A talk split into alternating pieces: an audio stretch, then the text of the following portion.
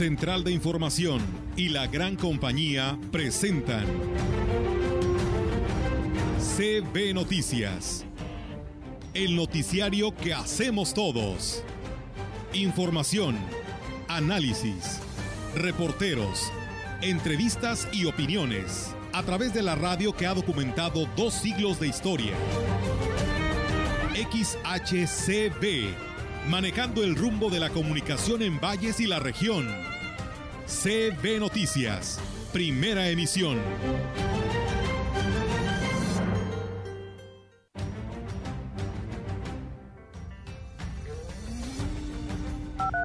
Empezamos esta semana a, no recibir usuarios en el CRI. Van a estar con programa en casa por la situación en la que nos presentamos. El área de salud ahorita está funcionando nada más para emergencias. Protocolos biosanitarios establecidos y elaborados por la Secretaría de Salud y Turismo conjuntamente con el sector privado cumplen perfectamente con los estándares. La única manera de cuidar a nuestros hijos, a nuestros papás, a nuestra familia es cuidándonos.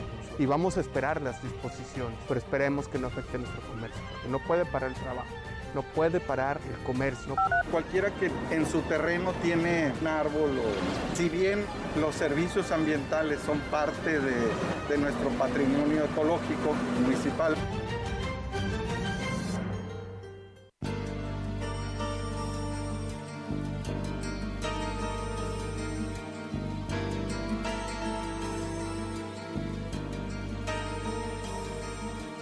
Hoy mi pared está triste y vacía.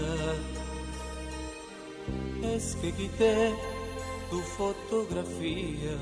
¿Qué tal? ¿Cómo están? Muy buenos días. Buenos días a todo nuestro auditorio de la gran compañía. Les damos la más cordial bienvenida a todos ustedes, como todos los días. Y bueno, hoy es jueves 19 de agosto del 2021. Así que, pues de esta manera los invitamos para que no le cambien del 98.1. Ofelia, Rogelio, Roberto y pues a todo nuestro auditorio, buenos días. Muy buenos días, Olga. Buenos días, compañeros. Qué bueno que nos vemos nuevamente el día de hoy. Estamos aquí con salud y con muchísimas ganas de traerle a usted toda la información, de dársela a conocer, mejor dicho, toda la información que se ha generado en Valles, la región Huasteca y el estado Potosí. Fíjese que hoy es el Día Mundial de la Asistencia Humanitaria.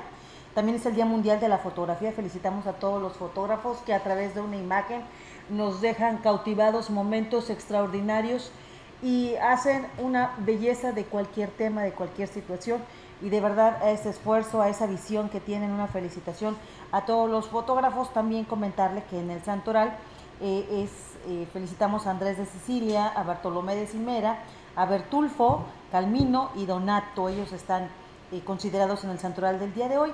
Y un día como hoy, pero de 1986, se creó oficialmente el Servicio Postal Mexicano, el CEPOMEX, que dio carácter de autónomo a la Dirección General de Correos desde 1986. Ya poca gente escribe cartas, eh, pero porque ya la mayoría utilizamos pues el correo electrónico, el WhatsApp que es más inmediato, la llamada a través del celular, pero eh, sigue siendo muy romántico recibir cartas escritas por puño y letra de las personas. Bueno, no todos aprecian eso. Buenos días. Eh, y a pesar de que ya no tienen tanta chamba los fotógrafos, siempre será extraordinario, diferente, y un trabajo de muy buena calidad el que un fotógrafo profesional le tome a usted la foto. Mira, este, Nada de que el celular y que, que no, no, no, las cámaras, las cámaras de las fotográficas familiares te conservan momentos extraordinarios, sobre todo aquellos que quieres recordar tú con mucho cariño y, hay fotógrafos que te hacen fotografías familiares hermosísimas. Y bueno, a, través, han tenido que adecuarse a, la tecnología y a través de, de redes sociales tenemos la inmediatez de que comparten este tipo de fotografías que se vuelven a veces este, eh, tendencia o que todo mundo las trae en el mundo. Válgame la redundancia. Fíjate que lo importante es que ellos siguen haciendo de su trabajo algo muy importante y que si usted quiere una buena foto, vaya con un fotógrafo porque ellos son los que realmente hacen las tomas necesarias. No que le, así el celular traiga 10 cámaras, no va a superar a un fotógrafo profesional. Nunca. Así es, pues eh, enhorabuena, ¿no? Y muchas felicidades a todos ellos. Eh, a pesar de que, como dice Ofelia, este, muchos lo han reemplazado por lo que es eh, el celular, pero la verdad que sí, habla mucho, ¿no? El tener inclusive especial. sí, inclusive, inclusive los este, impresas porque ya no se usa, ¿no? Ya la mayoría de los tienes ahí, luego esperas el recuerdo y ahí te salen en las redes sociales, pero ya impresas son contadas, ¿no? Quienes las, ah, las llegan a, imprimir, vaya. Pero los fotógrafos, los fotógrafos este, de profesión tienen una sensibilidad que muchos no tenemos y tienen una capacidad para encontrar el momento exacto y captarlo a través de una lente. Entonces eso es un mérito que hay que reconocerles y por supuesto para hablar de esas obras hay muchísimas imágenes, sobre todo en las redes sociales. Pues bien, vamos a arrancar eh, con toda la información en esta mañana para todos ustedes.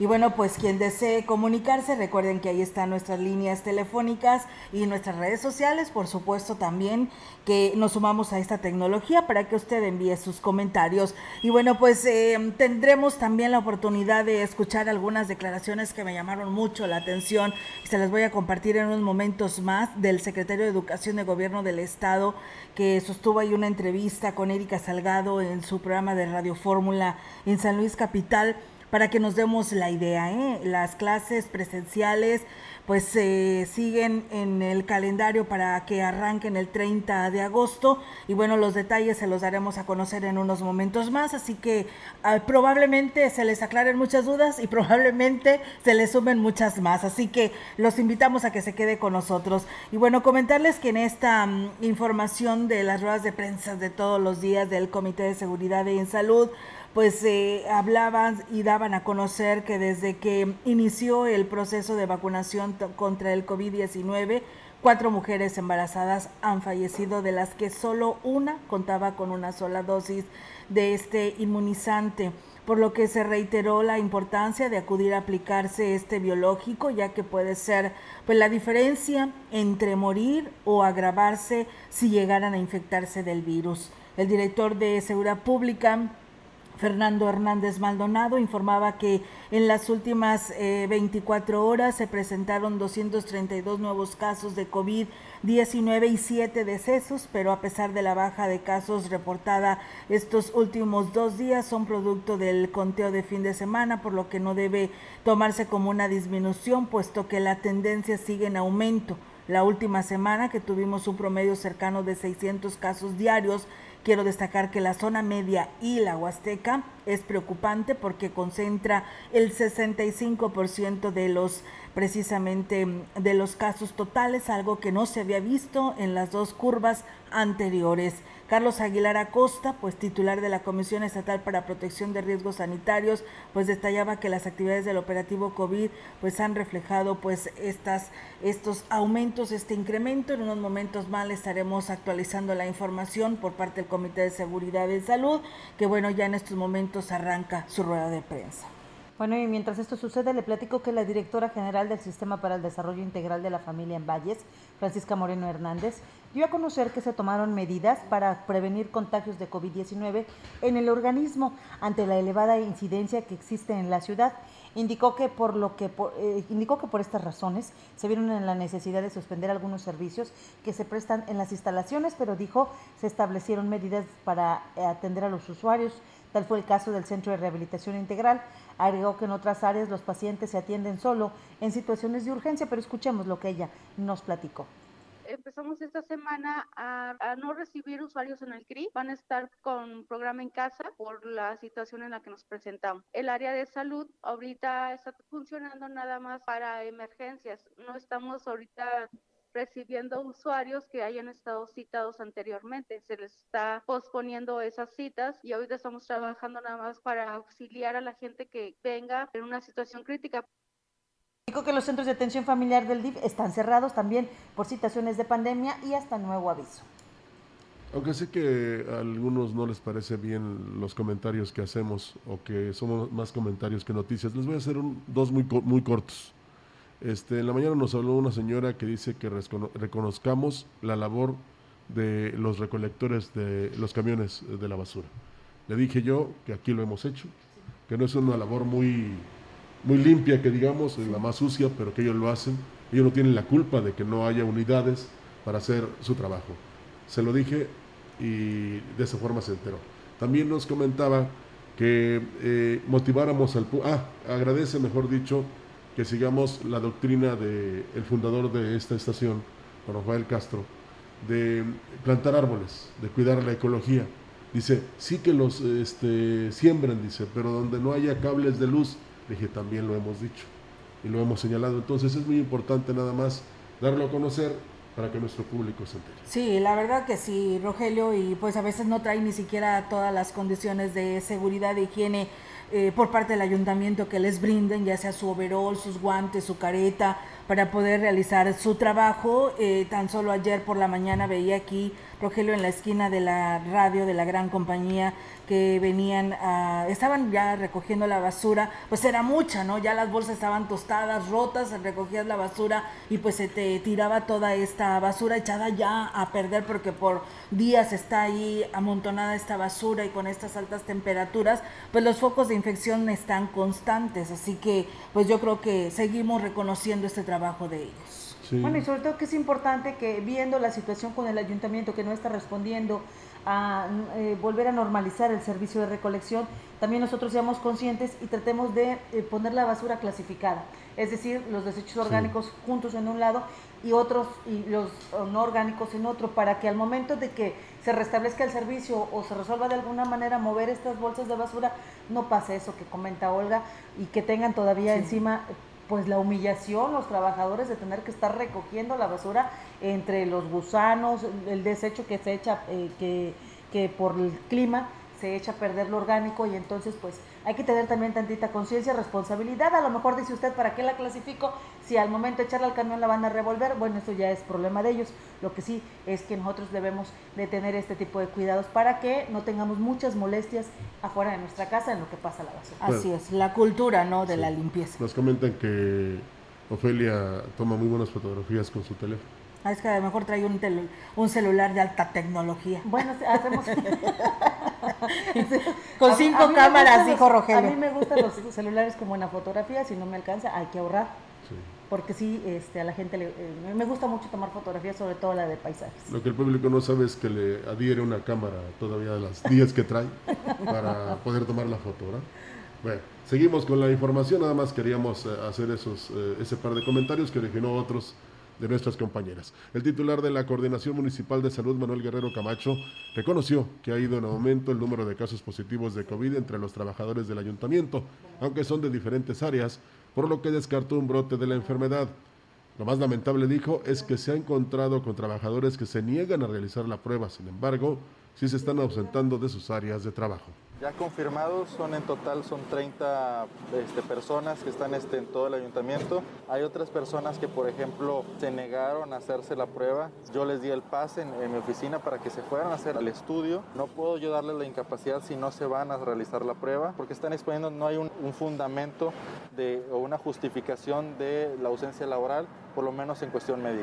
Descartó la necesidad de cerrar el servicio de los departamentos. Sin embargo, de llegar a semáforo rojo por la epidemia, se tendrá que tomar en cuenta aspectos como la vacunación para implementar los lineamientos. Ya mandamos el oficio para que todos los trabajadores que ya se hayan vacunado presenten su certificado de vacunación eh, correspondiente a recursos humanos por si llegamos a pasar a semáforo rojo y nos piden resguardo de vulnerables, solamente vamos a, darles el apoyo a la gente que se va. Se puede hacer algún tipo de, de valoración, qué direcciones no son prioritarias, que solamente sirven para estar generando transmisión, ver la manera de no exponer tanto al usuario y tampoco al personal Agregó que es responsabilidad de cada trabajador cuidar su salud. En lo que al ayuntamiento corresponde, se mantienen los protocolos sanitarios y se les dota de lo necesario para prevenir los contagios entre ellos y los usuarios. Más información le platico que a fin de evitar que se ponga en riesgo la integridad de los turistas que llegan a la región, a pesar de las condiciones de salud por la pandemia, prestadores de servicios turísticos solicitaron a la Secretaría de Salud mantener abiertos los parajes aún en semáforo rojo. El presidente de la Asociación de Guías Huastecas Potosinas, eh, Moyolo Ramírez, dijo que están pidiendo se les permita trabajar por lo menos al 15% de la capacidad, 10% menos de lo que actualmente tienen autorizado, pero estos fueron sus comentarios. Si nos cierran los parajes, no hay un filtro y si no hay un filtro, no hay la manera de detectar una persona que venga infectada. Entonces, además de que si se ponen en riesgo de meterse por la puerta de atrás, por lugares que no son habitualmente por los donde pasa el turismo, pues se quedan expuestos a serpientes, a caerse, a romperse un brazo, a pues un accidente como el que tuvimos terriblemente el año pasado, donde falleció el papá y su hijo, una familia que venía de Coahuila.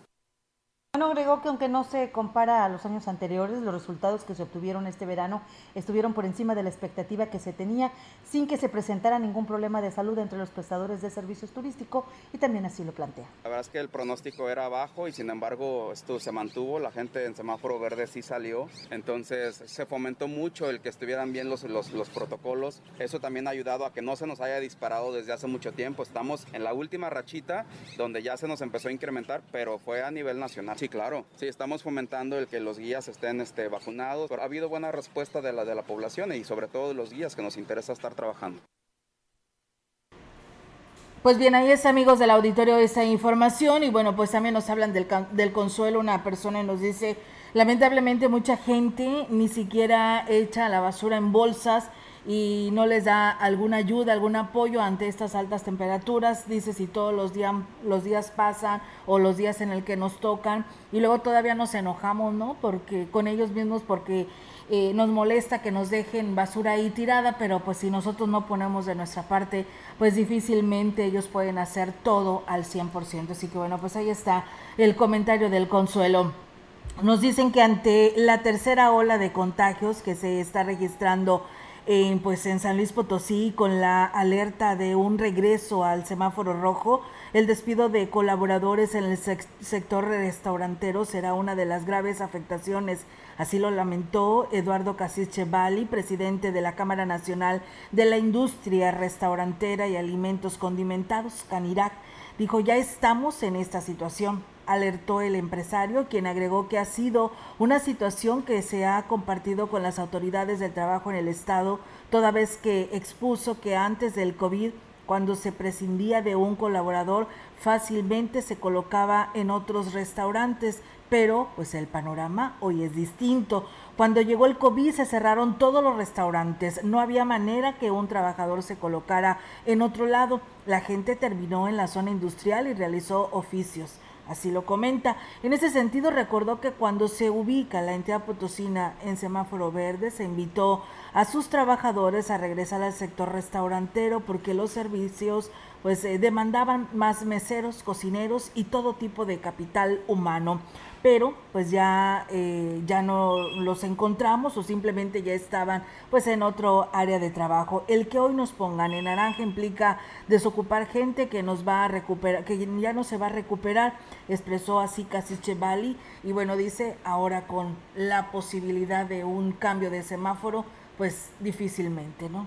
Bueno, pues eh, como canta Yuri, van a venir y vendrán tiempos mejores. La derrama que deja el turismo ha convertido a la actividad en la segunda economía del país, motivo suficiente para que sea considerada como actividad esencial para evitar el colapso de todos los sectores que dependen de ella y la pérdida de un importante número de empleos.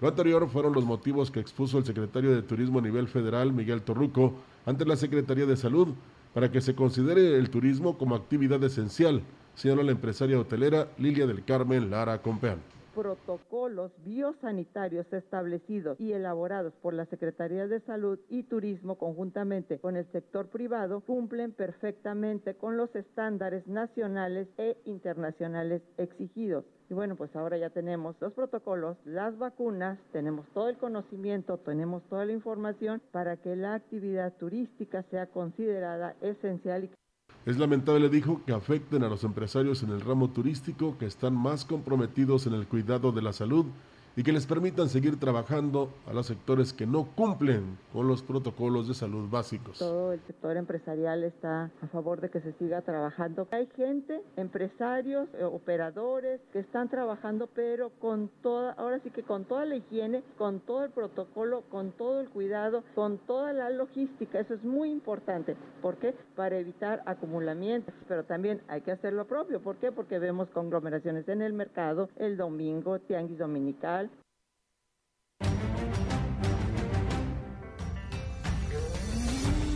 en la opinión, la voz del analista, marcando la diferencia. CB Noticias.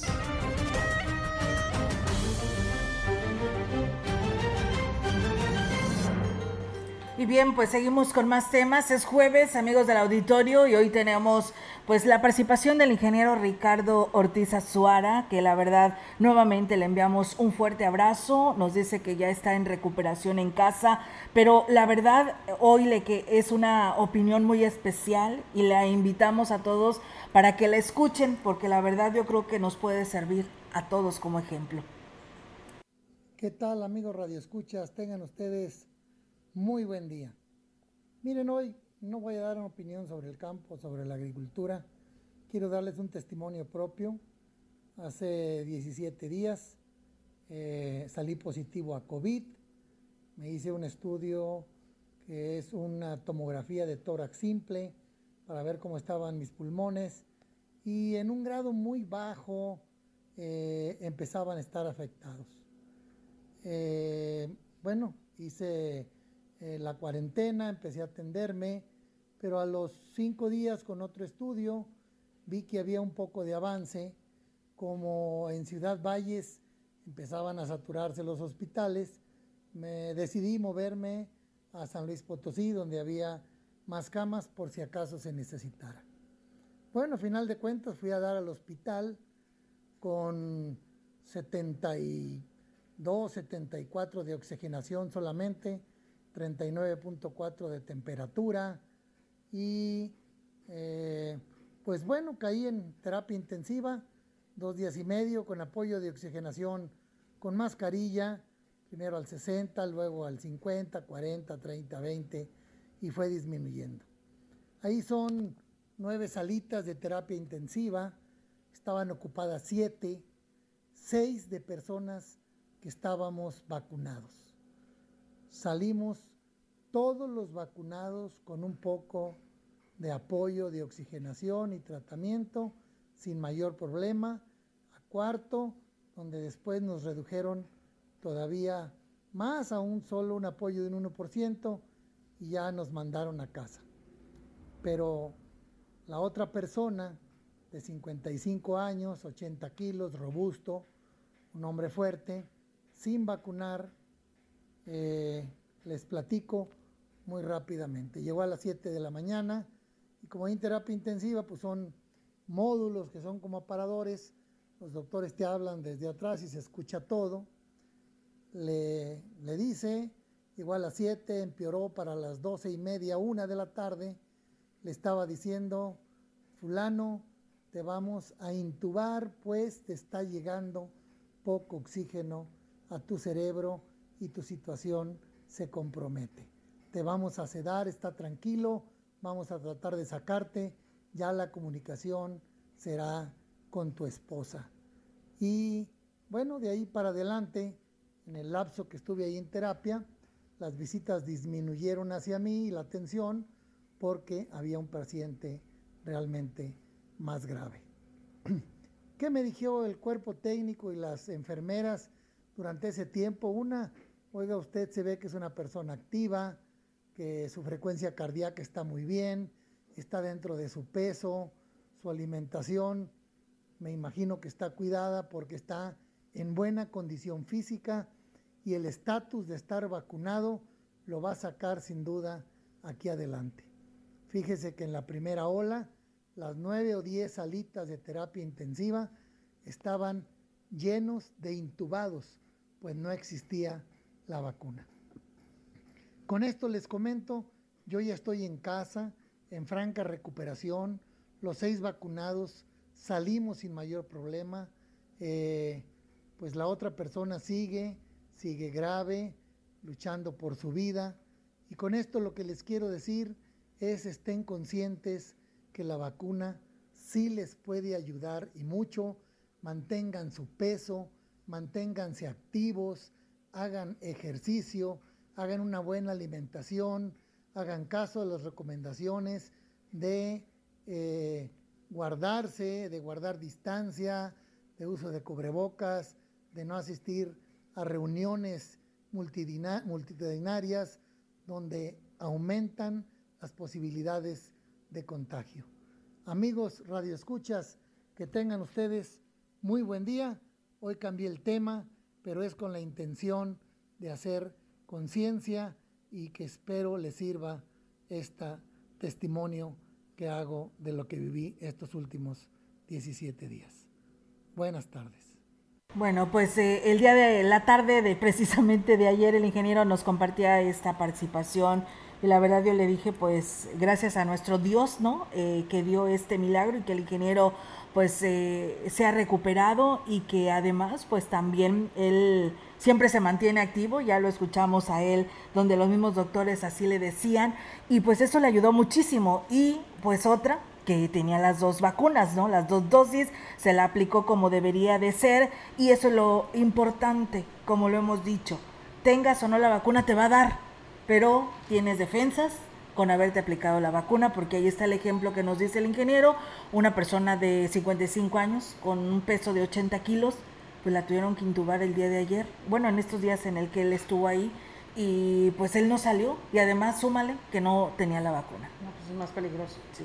Oigan, este, fíjese que nos habló don Eduardo Morquecho y nos hace una observación con respecto a la basura, y es que dice que ante la amenaza de lluvia, que va a ser inevitable, eh, la, eh, la, lluvia va a arrastrar esta basura que está en las calles y se van a generar taponamientos y probablemente problemas de inundaciones. Por eso es llamado a las autoridades correspondientes para que reactiven la recolección lo antes posible y se evite una situación catastrófica mayor en la ciudad porque la basura pues va a estar tapando las alcantarillas, las corrientes y bueno, todo lo que se le atraviese. Mire, pero no dejemos todas las autoridades, primero porque a veces no hay una buena respuesta y segundo nosotros debemos contribuir, Ofelia, porque, Olga, porque al final de cuentas somos los más afectados. Incluso se recomienda, eh, no recuerdo dónde lo vi, creo que allá en Quintana Roo, que este, nos preocupáramos precisamente porque los cauces estuvieran libres de desechos para no resultar muy afectados. ¿verdad? No es que no que le reste una importancia a la gran cantidad de lluvias que en este momento, por ejemplo, está cayendo allá en, Chelhay, en Tulum, allá en Quintana Roo. Pero sí es este, trascendental que este, nosotros propiciemos que los cauces naturales este, sirvan precisamente para eso, para que la lluvia no nos provoque inundaciones o afectaciones, como dicen algunos. Entonces, es muy importante el señalamiento y pues ojalá que se pudiera implementar, digamos, una recolección de basura express o plus, como le dicen algunos, para precisamente estar previniendo males mayores. O nosotros mismos en las colonias, si ve que la situación, eh, ya llegaron las lluvias y no se está moviendo la autoridad, agarre su basura, tápela bien y muévala. Porque ahí en la colonia se puede haber problema de inundación y a lo mejor dice yo no recojo la basura, hay que se la lleve el agua, pero vaya a afectar a tus vecinos o usted mismo se ve afectado porque se acumule el agua demasiado y vaya a entrar a los hogares, que ya pasa. Lo importante no es originarla, ese tipo de basura, o sea, me refiero a los plásticos que de repente bloquean las alcantarillas. Entonces, eh, si usted eh, por alguna u otra razón tiene que utilizar estas botellas, pues eh, incluso puede hacer hasta negocio, ¿no? Las vende y ya obtiene algo. En, en, otros países te las cambian por, por billetes. Bueno, y nos envían felicitaciones a grandes fotógrafos de aquí de la región Huasteca. Está Víctor Fernández, que bueno, ya conocemos el trabajo de Víctor Fernández a través de su lente en, la página de Huehuetlán es el que toma las fotografías del ayuntamiento, y también Mario Limón allá de Gilitla y Víctor eh, Vidal Trejo, de aquí compañero reportero de aquí, y Sergio Compeán también nos mandan felicitar por el día de la fotografía. Te faltó uno de los grandes, Abreu del Ángel, y toda su dinastía, porque todos sus hijos son buenos fotógrafos. y... un Jorge Cervera, un Jorge Castillo también pues muchas felicidades y ya los que se nos pasen, discúlpenos. Si usted tiene a alguien, pues mándenos decir y lo felicitamos con mucho gusto. Sí, porque en su momento fue el señor Chávez, eh, bueno, la dinastía de ahí de la foto Tampico. Sí, sí, sí. Entonces, eh, felicidades a todos en general, porque si nos ponemos a saludarlos, no acabamos, con este noticiario. Vamos a la pausa. Pausa y regresamos.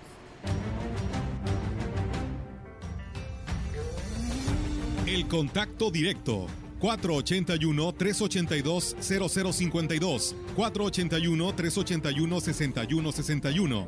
Mensajes de texto y WhatsApp al 481-113-9890 y 481-113-9887.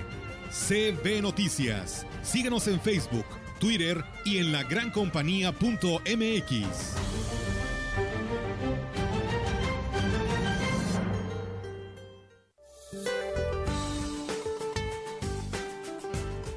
El huracán Grace impactó como huracán categoría 1 al sur de Tulum, Quintana Roo durante este día cruzará la península de Yucatán como una tormenta tropical, pudiendo intensificarse nuevamente a huracán una vez que ingrese en el Golfo de México durante la tarde. En su recorrido, el sistema ocasionará probabilidad de lluvias intensas a torrenciales, rachas intensas de viento en Campeche, Yucatán y Quintana Roo. Por otra parte, la onda tropical número 22 sobre el istmo y Golfo de Tehuantepec en interacción con el ingreso de humedad del Golfo de México y Mar Caribe, así como la circulación de Grace, originará lluvias puntuales muy fuertes e intensas con descargas eléctricas y posible caída de granizo sobre el sur y sureste del territorio nacional. Para la región se espera cielo parcialmente despejado, viento ligero del sureste con probabilidad de lluvia débil durante el día. La temperatura máxima para la Huasteca Potosina será de 37 grados centígrados y una mínima de 25.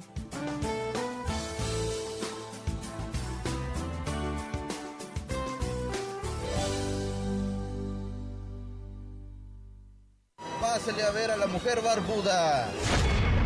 Si hay boletos para ver al Atleti, pásele, todavía hay boletos. Oigan, ¿de aquí a dónde? Vamos al antro, ¿no? No. Definitivamente no. Ya no podemos continuar. Y esto es porque tú lo quisiste, porque tú lo provocaste, porque no le entendimos. Sí, estamos en naranja y con muchísimas probabilidades de regresar al rojo. Hagamos caso. Usa en todo momento cubrebocas, lávate las manos, evita las aglomeraciones y en serio, vacúnate. Tengamos conciencia. Digámosle no al COVID. Alianza Empresarial de San Luis Potosí. La CNDH tiene una deuda histórica con el pueblo de México y en la actual administración nos comprometemos a resarcir el daño cometido durante décadas de simulación y omisiones. Nuestro objetivo es claro, crear una cultura de derechos humanos y velar por la dignidad de las y los mexicanos ante los abusos del poder. Caminamos juntos en busca de justicia, verdad, memoria y reparación del daño a las víctimas de violaciones de derechos humanos. Acércate a nosotros. En la CNDH defendemos al pueblo PRI demostró que está del lado de las familias de México, de su seguridad y estabilidad, de su salud y tranquilidad.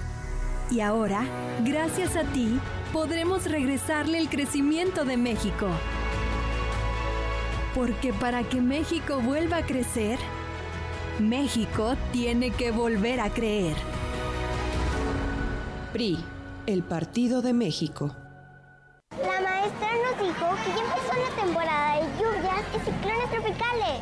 Y también que puede haber inundaciones, tormentas y hasta huracanes. Podemos enfrentar riesgos a la infraestructura y a nuestra seguridad. Recuerda tener una mochila de emergencia con tus documentos personales, atender las indicaciones de las autoridades y no cruzar ríos ni cuerpos de agua. Infórmate sobre las condiciones meteorológicas. Con agua y el Servicio Meteorológico Nacional te informan por tu seguridad. Con agua.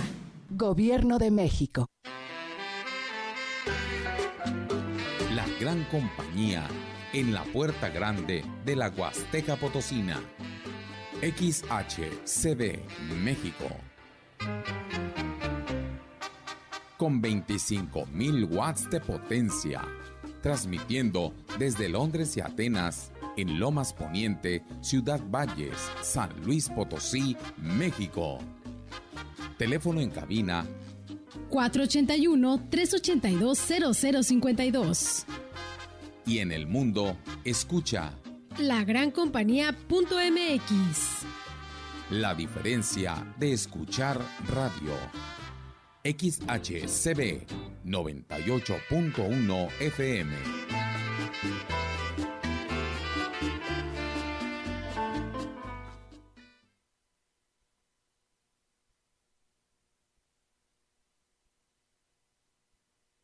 Y bien amigos del auditorio, pues seguimos con más temas y como le decíamos al inicio de este espacio de noticias, el secretario de Educación del Gobierno del Estado, Joel Ramírez Díaz, eh, señaló que el recurso para las instituciones será a través del programa del bienestar, dice él, así lo manifiesta a la proximidad ¿no? del arranque al ciclo escolar presencial el próximo 30 de agosto y esto lo declaraba en ese programa de Radio Fórmula con Erika Salgado. Escuchemos. En este momento no tengo la certeza porque en ese programa el gobierno del, Estado ni la Secretaría de Educación participamos, es a través de la Secretaría del Bienestar.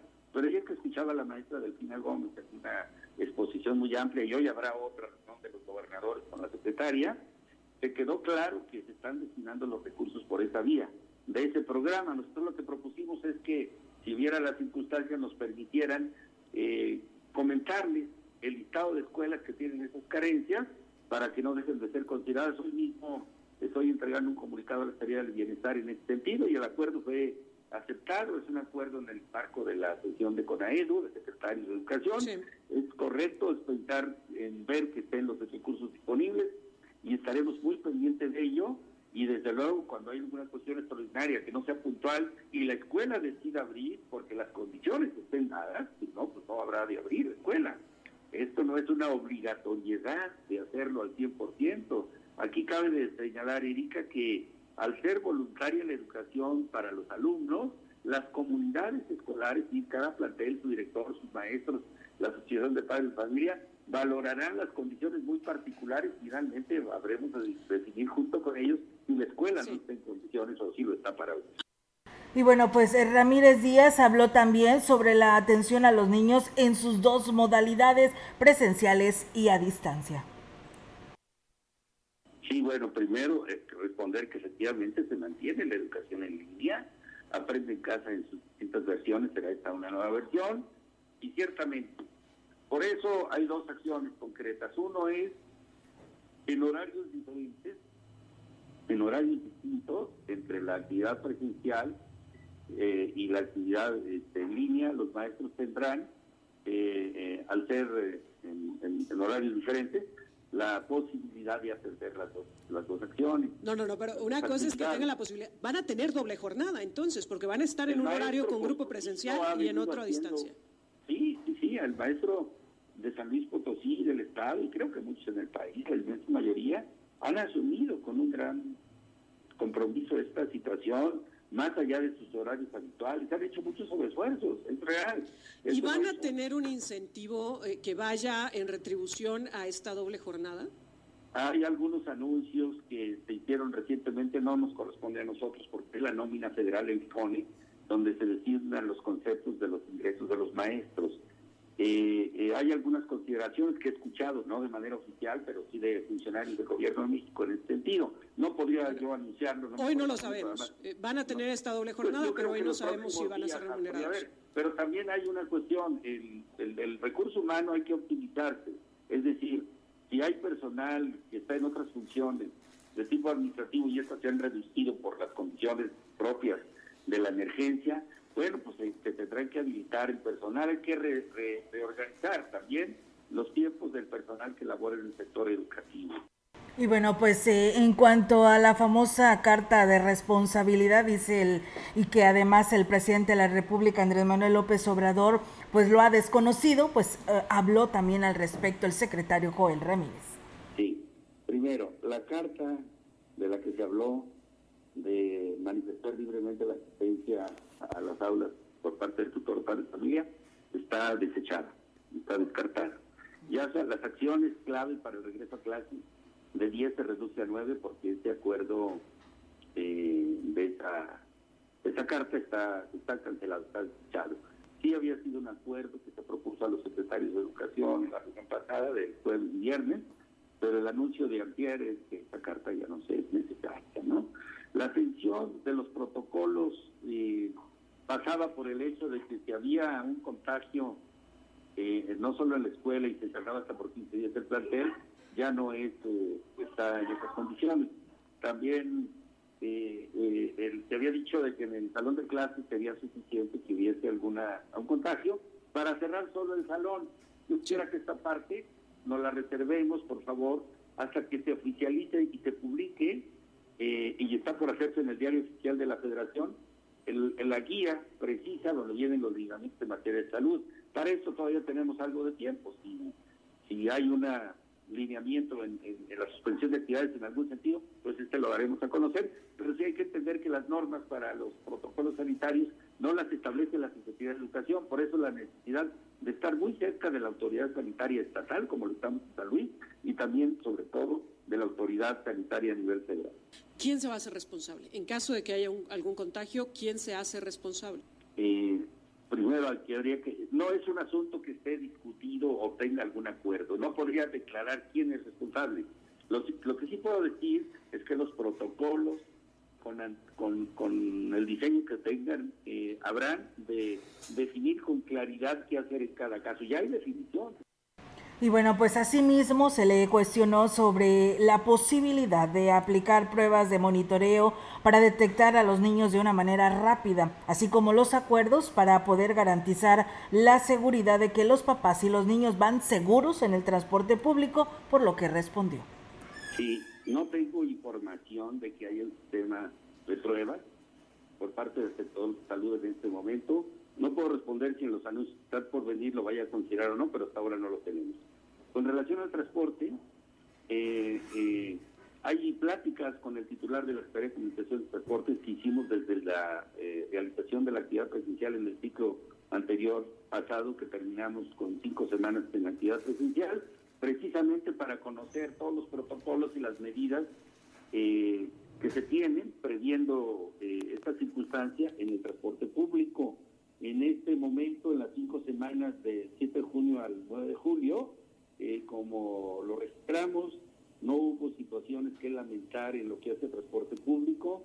Hubo 2.382 escuelas que asistieron con, o participaron con actividad presencial a las que, en las que están inscritos más de 77 mil alumnos y por fortuna las eh, consideraciones que hay sobre el transporte público pues fueron, eh, digamos, aceptables. En este momento es uno de los asuntos en la agenda en estos días, antes de que lleguemos al miércoles de la siguiente semana, de seguir hablando con las autoridades de comunicación y transporte. Sí, es una cosa prevista y sé que por lo que nos informó el secretario en la reunión anterior, la Secretaría de Comunicación y Transporte tiene protocolos y medidas que están publicadas como debe ser el transporte público por las disposiciones del COEPRIS y esto pasa por la actividad de, trasladar a los alumnos cuando haya la presencia de ellos del servicio público hacia las escuelas.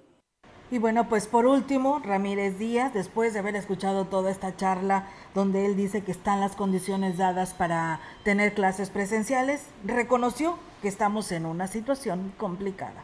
Sí, es una situación muy complicada, estamos en el peor momentos de contagios en la vida de la pandemia. ¿No se ha considerado por lo menos postergarlo 15 días eh, en actividad presencial? Pues no es una decisión que corresponde exclusivamente al Estado. Hay lineamientos, hay una... No, sí, secretario. A ver, Hidalgo, Nuevo León y algunas otras entidades están decidiendo no volver. Estamos discutiendo el cómo hacer para la actividad presencial en el caso de quienes así decidan. La actividad escolar comienza el 30 de agosto en las condiciones que sea posible.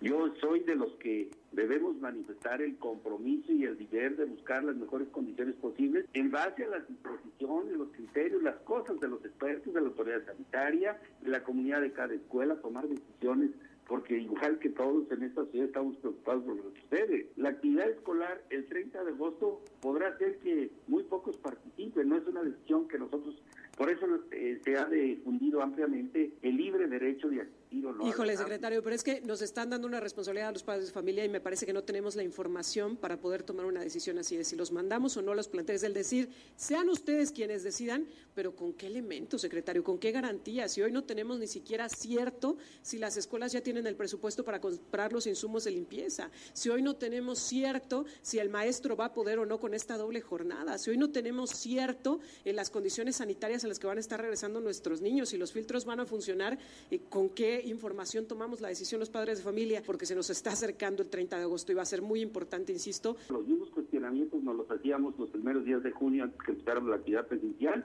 y transitamos muy bien con la participación del 17% de las escuelas de San Luis Potosí. Yo creo que si podemos hacer un esfuerzo similar con todas las medidas que se nos dé por parte de la autoridad sanitaria, podemos hacer lo que más seguridad en salud nos pueda permitir. Pues bien, ahí está, amigos del auditorio, Ofelia Rogelio, la participación de Joel Ramírez Díaz en esa charla y donde tal vez algunos temas ya los habíamos abordado aquí en este espacio de la gran compañía, pero unos no, ante la situación de la continuidad de que ellos han tenido eh, reuniones constantes con los eh, secretarios a nivel federal y pues él dice que las condiciones dadas, pero situaciones complicadas, el recurso, pues él dice se deslinda, es el programa del bienestar quien lo va a aportar para aquellas escuelas que no lo tengan pero pues preguntamos aquí y nos dicen, pues no tenemos dinero porque muchos padres tampoco han aportado su cuota voluntaria y pues de gobierno federal o estatal pues no han recibido recursos. Situaciones como estas, pues yo creo que el panorama es completamente diferente. Ah, platicando con maestros nos decían que se han incrementado su carga laboral en un 350%, ellos así lo consideran, porque tienen que estar checando cómo vienen los niños del grupo que van a recibir, tienen que estar verificando cuántos de los alumnos que van a estar inscritos van en línea, van eh, presencial, qué condiciones tienen los de que van en línea si cuentan con las herramientas necesarias para poder trabajar en línea y los que van a ir presenciales, qué condiciones están también. En fin, es muchísima la carga laboral para los maestros, no tienen equipos, no tienen celulares profesionales o, o con la capacidad para poder estar llevando sesiones eh, dentro de las aulas para darle un seguimiento a los niños que van en línea. En fin, son muchos cuestionamientos todavía y efectivamente, como lo decía Erika Salgado, nos están dejando a los padres de familia la responsabilidad, pero no nos están dando elementos a analizar para saber qué es lo que más nos conviene a nuestros hijos. Y ahorita, con la inminente llegada del semáforo rojo, muchos de los padres coincidimos en que mandar a los hijos a la escuela no es una opción. Bueno, pues vamos a la pausa y nada más les diría que alguien prometió que en octubre de 2019, en conjunto con Comisión Federal de Electricidad, iba a haber Internet para todos. Corte, regresamos. El contacto directo 481-382-0052, 481-381-6161. Mensajes de texto y WhatsApp al 481-113-9890 y 481-113-9887. CB Noticias. Síguenos en Facebook, Twitter y en lagrancompañía.mx.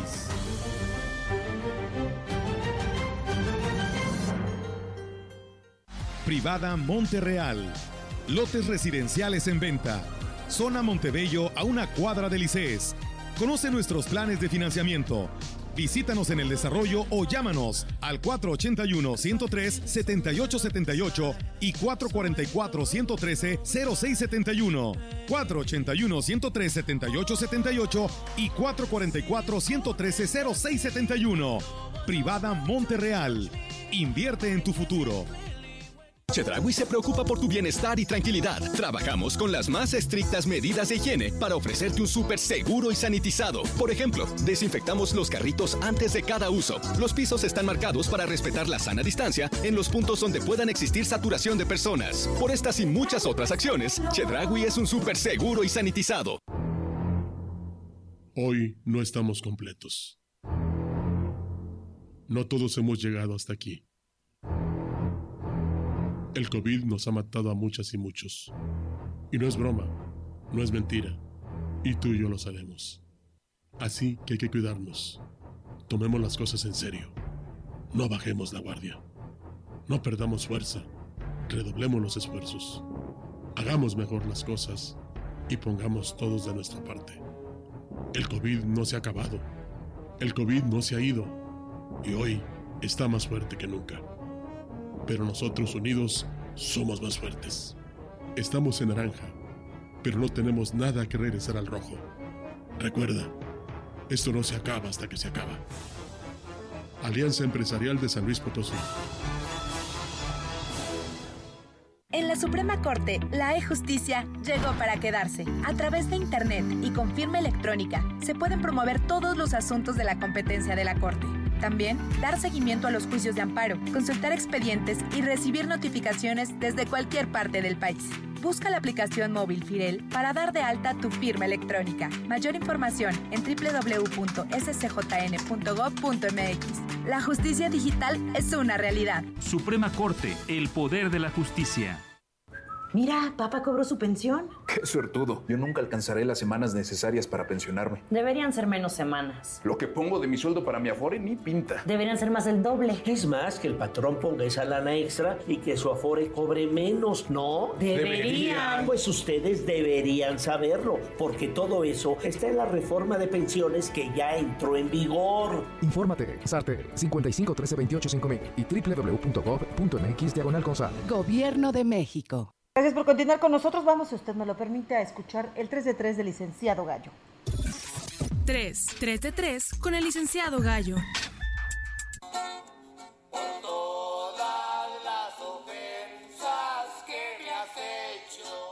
Me cae que ya no sé si soy yo o ellos, pero alguien ya no está bien. O yo por no entender, o ellos por... por... mm, A ver, le platico y ponga atención. Con eso del regreso a clases que el presidente de México, Andrés Manuel López Obrador, dijo llueve, truene o relampaguee. El día 30 de agosto se volvía a las aulas. El pasado 12 de agosto, Delfina Gómez, la secretaria de Educación del gobierno federal, en la mañanera, en la mañanera que preside su jefe, el presidente de México, quien estaba ahí atrasito de ella, dio a conocer la famosa carta de responsabilidad que debían firmar padres o tutores para enviar a sus peloncitos a clase. Al salir de casa, llevar a la escuela la carta compromiso de corresponsabilidad. Solo cartas marcadas al La carta circuló en redes, en páginas para su descarga, por todo México, en todas las plataformas oficiales. Pero luego empezó la locura. El día de antier martes, el presidente evidenció y criticó a su propia secretaria en frente de todo mundo por no haberle consultado de dicho documento. Y acerca de la carta, bien no es obligatoria. ¿Creen que yo tuve que ver con la carta? Pues no. Fue una decisión abajo. De Delfina. Si me hubiesen consultado, hubiese dicho no. Ahí te hablan, Delfis. Y al son que Andrés les cante. Hombre, por vida suya, disimúlenle tantito, la ropa sucia se lava en casa. Pero bueno, ahí no acabó todo. Escuche las contradicciones y desmentidos tan falsos como la Martina que se desataron. Ayer a las 7 de la mañana arrancó el noticiero de la periodista Daniel Diturbide y luego, luego presentó una entrevista con Delfina Gómez, la humillada secretaria. Y por ahí de las 7.17 esto dijo. Entonces algunos secretarios nos decían, ¿sabe qué, maestra? Vemos que como que está causando un poco de inquietudes acá, de que pues realmente nada nos apoya ahorita. O sea, la carta está fuera ya del regreso. Sí, a clases. incluso Nadie la tiene sí, que firmar. inclu- Ya no quiero llorar. Vuélvanlo a decir, maestra, pero sin chillar. Hijo de la... Me cae que un día me van a romper el hocico, pero bueno. Y al mismo tiempo, pero en Palacio Nacional, en su numerito, la titular del quién es quién en las mentiras periodísticas, la estandopera de turno, Ana García Vilchis, esto dijo. Difunden carta falsa de la SEP del regreso a clases. Una vez más, el periódico El Universal publicó el 12 de agosto pasado información falsa. Se trata de una supuesta carta compromiso sobre el regreso a clases que la misma Secretaría de Educación Pública desmintió. Esa información inventada fue difundida por medios y comentaristas. El objetivo de difundir el documento era apuntalar la crítica contra el gobierno de México por el regreso a clases. Solo cartas marcadas al. O sea, la secretaria de Educación de manera oficial da a conocer un documento que el presidente acepta que existe pero que no es obligatorio. Que una semana después la misma secretaria responsable la cancela. Y al mismo tiempo, su vocera de las mentiras periodísticas de los miércoles, con el que Antier dijo que no era obligatorio, atrasito de ella, Dice que fue un invento casi, casi terrorista y golpista de todos los medios para derrocar al gobierno. Y todos los responsables y protagonistas de esta bonita historia trabajan, despachan y cobran en el mismo lugar. Ahora sí no fuimos nosotros. Ya en serio, esto ya no es normal ni está padre. Ahora se dedican a hacer mentiras sus propias verdades o su propia realidad la quieren hacer a fuerza una verdad. No vuelvas que hasta ti te ha Tan, tan, tran. Muy buenos días. 3. 3 de 3 con el licenciado Gallo. Y bien, pues eh, muchas gracias a, nuestro amigo El Gallo con su participación en este segmento. Y bueno, algunas personas nos escriben e inclusive son maestros porque nos dice, los maestros estamos en talleres. En muchas escuelas hay contagios y ayer se nos dijo que aún así tenemos la próxima semana de ir al consejo de manera presencial. ¿Qué tiene que pasar? Que maestros mueran para que entiendan que no estamos en condiciones como ellos no pondrán los muertos, se les hace muy fácil, ¿no? Aún vacunados corremos el riesgo. Por favor, dice, apóyenos a decir que pues que no, no queremos clases presenciales y de esta manera, fíjense que aquí no lo firma, esto no lo dicen los supervisores de zona. Así no lo dicen, entonces esta persona que me escribe, pues es una maestra o maestro. Bueno, aquí lo que podemos decir que son disposiciones gubernamentales y que ellos, como son parte de lo mismo, tienen que obedecer. Claro, con los riesgos. Sí. Eh, en todo caso, pues habrá que recurrir a sus sindicatos para que ellos levanten la voz, pero pues ellos ya dijeron ellos que son están de los acuerdo. primeros en estar apoyando, quedar Pues, bien con el presidente de la que están de República. acuerdo. Sí, y que están de acuerdo, ¿no? Exacto. Bueno, Sí, lo que no se ha contestado, Olga Rogelio, es quién se va a hacer responsable de los gastos médicos de todas las personas que resulten contagiadas de COVID por el regreso a clases presenciales. Bueno. Nadie lo ha contestado. Pero alguien Bueno. dice que hay que correr riesgos. Así es, y bueno, pues eh, también una agencia de autos eh, nos dicen que pues a ver si le pueden llamar la atención, dice que se dio cuenta, dice yo soy cliente de esta agencia, dice y pues algunos empleados no traen cubreboca y se juntan en la entrada a desayunar, dice que falta de conciencia, dice los deberían de sancionar, pues bueno, ahí está la, la invitación que nos hace llegar nuestro auditorio. Y bueno, pues tenemos también el reporte del Comité de Seguridad en Salud, nada alentador para ustedes. Y bueno, pues comentarles que en San Luis Capital, pues el incremento es de 194, 16 en, eh, para Soledad y para la jurisdicción 5 con cabecera en Valles. Valles amanece con 96, Ébano 10, Tamazopo 4, Tamuín 3 y el Naranjo 1, en total 114 para las 5, en las 6, Tamazunchales 51, Matlapa 6, San- Martín 13, Tampacán 2, Axtla 10 y Gilitla 9, 91 es el incremento en las 6. En las 7, Aquismo 9, Coscatlán 5, Tancangui 6, Huehuetlán 9, San Antonio 3, San Vicente 10, Tampamolón 1, Tanlajas 20, Tanquián 8. 71 es el incremento en la jurisdicción 7. De funciones, 4 hombres y 6 mujeres, 2 son de Tamuín, 2 del Naranjo, 1 en San Luis Capital, 1 en Aquismón, Villa de Arista, Tamazunchale, Ciudad del Maíz y de otro estado, Nuevo León. Pues bueno, ahí está el reporte de lo que nos comparte el Comité de Seguridad en el estado ante pues este incremento, ¿no? Vaya que algo considerable. Sí, los hospitales están llenos. ¿eh? Bueno, nos piden felicitar a don Luis Trueba Araujo de Fotograga. Ahí está la felicitación. También es fotógrafo. Pues Ya nos vamos. felicidades. Ya nos Bueno. vamos. Muchísimas gracias por el favor de su atención, la recomendación que le hacemos todos los días desde que empezamos esta pandemia. Cuídese, cuide a los suyos, use el cubrebocas en todo momento. Por favor, genere la, sana distancia y utilice constantemente el lavado de manos o el uso de gel antibacterial por cualquier situación. Y cuídese, de verdad se lo decimos, cuídese y cuide a los suyos.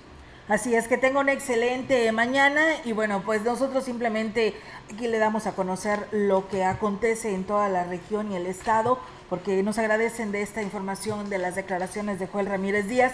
Pues bueno, simplemente compartimos lo que está sucediendo a nivel estado y pues gracias por, por este comentario. Que tengan una excelente mañana. Claro, la mejor opinión la tiene usted. Gracias, buenos días. Buenos días. CB Noticias, el noticiario que hacemos todos. Escúchanos de lunes a sábado. 2021. Todos los derechos reservados. CB, la gran compañía. La radio que ha documentado dos siglos de historia en Ciudad Valles y la región.